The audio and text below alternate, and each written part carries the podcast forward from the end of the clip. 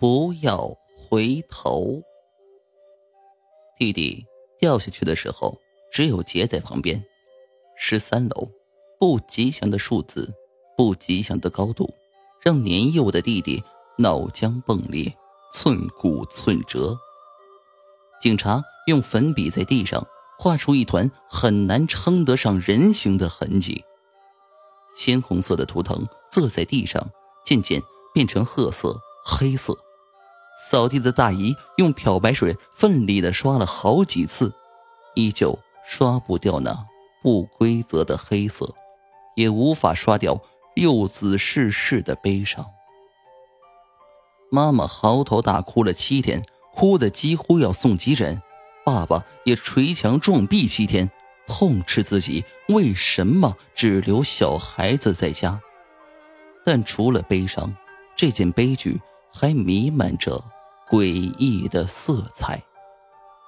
街坊们议论纷纷，尤其弟弟摔成肉泥那天，正是弟弟的五岁生日。爸爸跟妈妈当时不在家，正是出门挑选弟弟的生日蛋糕。原本应该喜气洋洋的庆祝一番的日子，却只能点上两根白蜡烛。但是有个老婆婆将弟弟从阳台上丢下去的呀。杰回忆的时候，身子都在颤抖，脸上俱是泪痕。爸爸跟妈妈惊震，鸡皮疙瘩起了一地。这话是出自七岁女孩之口，格外的阴森恐怖。胡说！家里哪里来的老婆婆？那那老婆婆穿着。黑色的袍子，长得好像，杰哭的厉害，长得好像家里伸出的某张照片。妈妈大惊，立刻抓着吓坏的杰到偏堂的神桌前。杰大哭，躲到妈妈背后。黑白照片里正是穿着黑色袍子的过世的奶奶。妈妈大喊大叫，爸爸身子巨震。怎么可能？我我我妈怎么怎么可能会这么做？我不要在这里！接尖叫，昏倒。不久后，模样猥琐的法师到家里来办丧事。招魂的时候，铜铃规则的叮叮当当的响，似乎在安抚着亡者的灵魂。明指。从那滩黑色的不规则血迹上一路洒到楼上。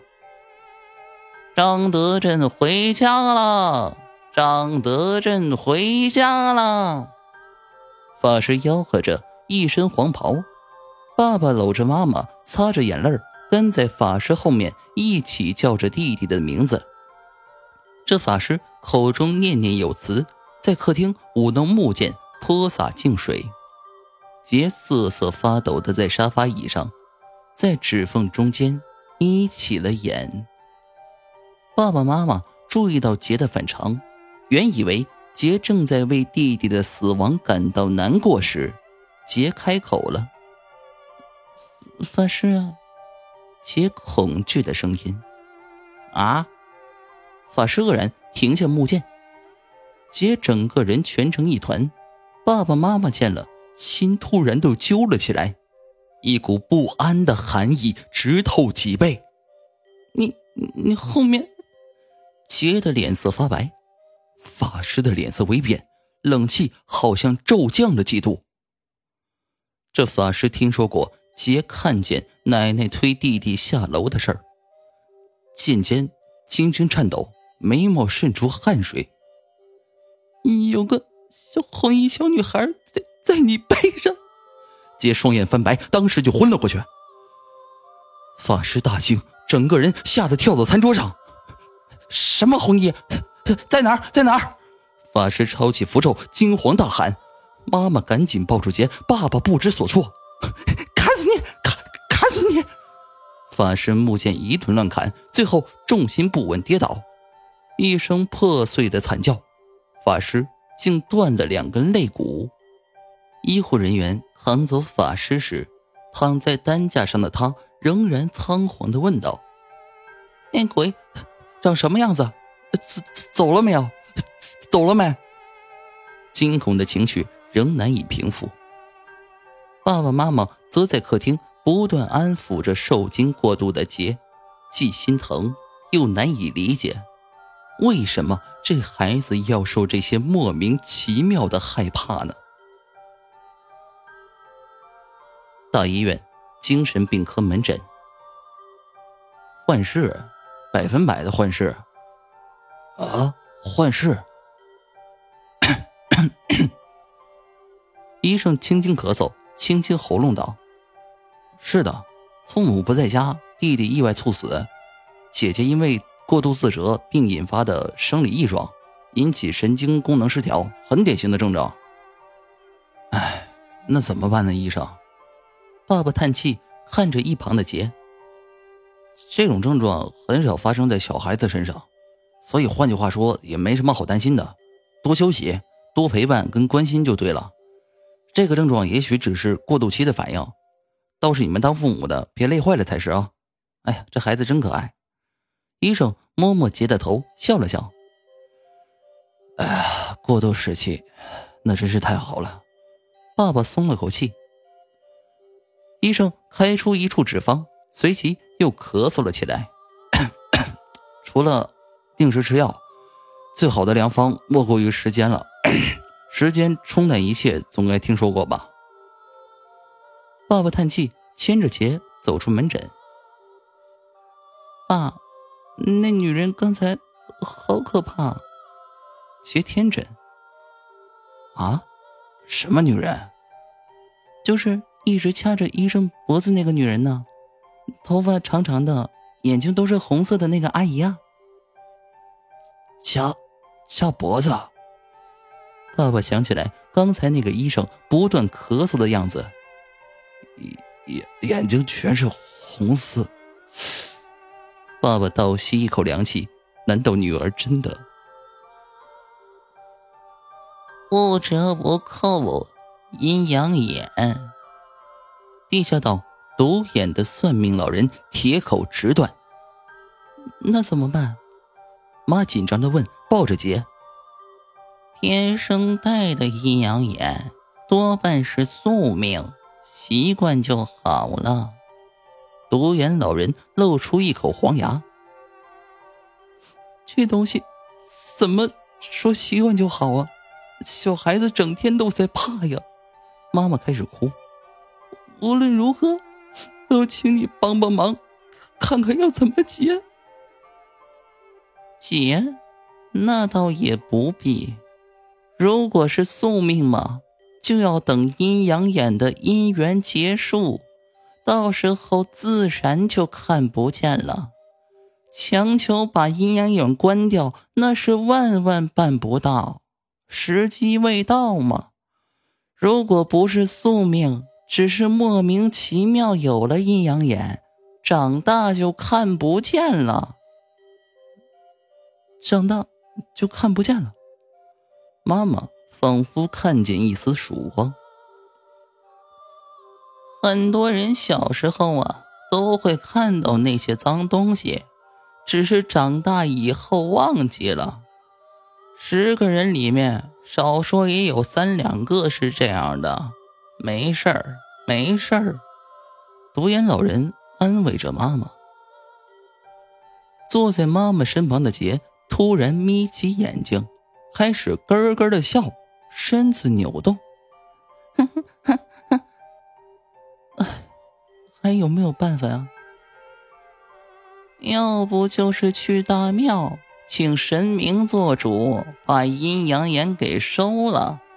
这是没办法中的办法。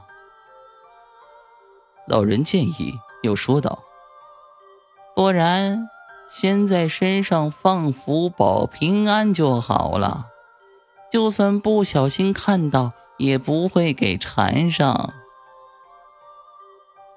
哦，好，谢谢娘。独眼老人开始画符，一张一千元。这杰好奇的歪着头，拨弄着独眼老人脸庞的空气，还发出轻声的责备。嗯，姐，别玩了。妈妈皱眉，拉住了杰不停挥动的手。我我没在玩啊，是这个绿色的小孩好顽皮，一直遮着老先生的眼睛呢。杰解释道。这独眼老人身体突然僵住。什么绿？老人呆想，眼仁混同的瞎眼格外的怕人。就头上长角，还摇着尾巴呀。他一直遮着你的眼睛，不让你看见东西，你怎么都不赶走他呀？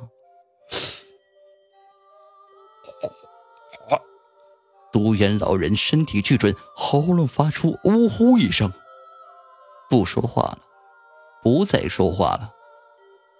独眼老人心脏麻痹猝死后，杰说了句：“那绿色小孩突然捂住他的鼻子，用脚一直踢他胸口。”你妈妈突然觉得自己的女儿很恐怖。很恐怖，也很可怜，但更需要爱。伤心又焦急的妈妈跑遍各大庙，求了更多的福。姐手上多了一串昂贵的佛珠，颈上挂着菩萨样式的项链，衣服口袋里都是各行天宫、妈祖庙、地藏王庙、后天宫、观音亭求来的平安符。但杰的阴阳眼始终没有合上的迹象。杰越来越常看见过世的老奶奶。他说，泛着黑气的奶奶常常瞪着他睡觉、上厕所、洗澡，脸色不善。他又说，奶奶常做事要推倒他，害他跌倒，膝盖上都是淤青。妈。你带走德珍还不够吗？我们就剩下这个小女孩了，你就饶了姐吧。爸爸在奶奶的照片前痛哭，无法理解自己的母亲为什么这么狠心。爸爸妈妈除了烧了很多纸钱，也如影随形的看顾着杰，生怕再有任何闪失。这杰也成了小学里。知名的灵异神童。他说，一年级教室前无故摆动的秋千上，总是坐了一个长发女人，遮盖住女人脸庞的长发下有一双怨毒的眼睛。小朋友在秋千上翻倒不是没有原因的。